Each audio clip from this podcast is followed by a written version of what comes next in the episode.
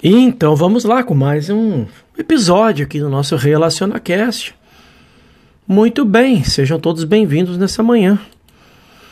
Hoje é sobre o grau de percepção, é a medida da realização. Segundo Joel Goldsmith, há uma parte do nosso ser que já é livre e contém a essência. A atividade é a lei de nossa liberdade suprema. Com essa percepção que existe há milhares de anos, por que toda a humanidade não é livre? Este é o primeiro questionamento.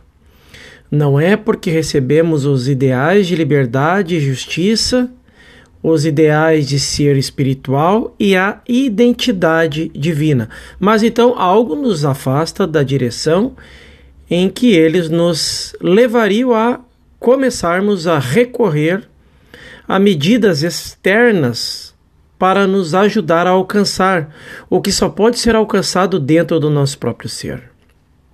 Este é outro questionamento. Então podemos dizer que a tentação, a primeira tentação é usar a força humana, mental ou física e começar a combater o inimigo enquanto a coisa mais difícil do mundo é estabelecermos-nos com a firmeza e percebemos que não precisamos resistir ao mal. A batalha não é nossa, mas de Deus, independente da verdade de que a consciência tenha revelado e divulgado os ideais da filiação espiritual durante os séculos. Ainda tentamos demonstrá-la por meios humanos. Ainda tentamos encontrar nossa liberdade e nossa saúde seja por força física ou mental. E, no entanto, a consciência divina que nos revela ideais grandiosos e gloriosos como liberdade espiritual, totalidade, perfeição e harmonia, revela também que essa sabedoria, glória, liberdade, harmonia e saúde autossustentadas não devem ser alcançadas pela força e nem pelo poder não pelo poder físico ou pelo poder mental, mas pelo meu espírito, diz o Senhor. Parece que existem ciclos e às vezes a liberdade e a justiça estão no topo e às vezes no fundo. Sempre isso será verdade enquanto operarmos a partir do nível do ser humano. A consciência em evolução revela que quando atingimos a divindade do nosso ser, não há mais o bem ou o mal. Existe apenas a perfeição de Deus manifestada, e isso não tem qualidades e nem quantidades. É infinita, eterna, imortal e espiritual. A consciência agora evoluiu até um ponto, já demonstrado por vários místicos, no qual nos será possível sermos levados à realização e demonstração de nossa divindade. Não mais seremos apenas bons ou maus homens e mulheres, seremos filhos de Deus, governados por Deus, espiritual e eternamente. No começo, a consciência divina era a sua consciência e a minha, e não tínhamos outra consciência além disso.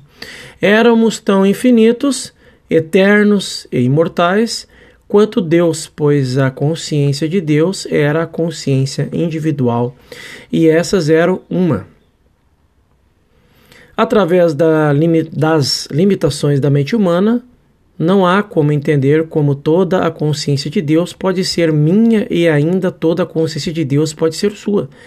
Isso pode ser entendido a quando Deus pode ser percebido como espírito, como Deus como espírito podemos entender que Deus não pode ser dividido, separado ou cortado em pedaços, mas que Deus é sempre um, o um infinito, e Deus é a mente de você e de mim. Quando Paulo disse: que esta mente esteja em você e que também estava em Cristo Jesus, ele não disse que deveríamos ter um pedaço dessa mente ou um pouco dessa mente. Ele disse: deixe essa mente estar em você. E agora, ó Pai, glorifica-me contigo com a glória que eu tinha contigo antes que o mundo existisse. Deus é a consciência infinita. A consciência divina deste universo, a consciência do homem e do animal, dos mundos vegetal e mineral. Uma vez que Deus é o infinito, Deus pode desdobrar este mundo e tudo que nele existe. Então, podemos dizer que é, nós nunca nascemos, uh, nunca morremos porque Deus não nos desenvolveu a partir de sua própria consciência. E aquilo que Deus uniu nunca pode ser separado. Eu e o Pai somos um, foi feito assim, não por mim, mas por Deus. Deus estabeleceu o relacionamento de que Deus, o Pai, e Deus, o Filho, são um desde o princípio e essa unidade permanece para sempre. Assim é, assim está. Faça deste dia um excepcional dia para refletirmos sobre esta mensagem, principalmente se pudermos colocar a pauta em meditação sobre contemplação de que eu e o Pai somos um. Tudo que o Pai tem é meu.